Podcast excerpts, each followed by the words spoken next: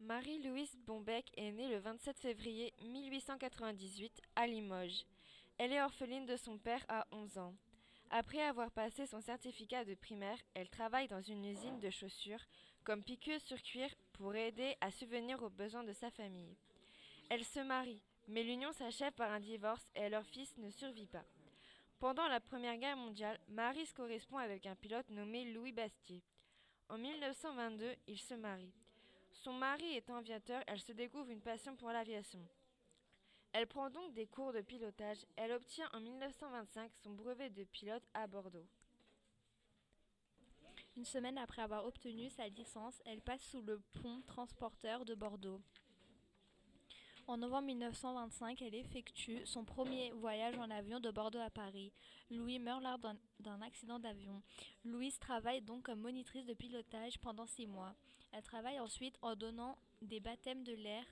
En 1929, elle bat le record féminin du vol le plus long en volant pendant 26h44.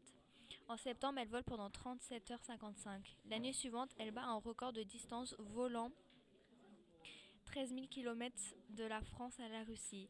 Cela lui, cela lui vaut la,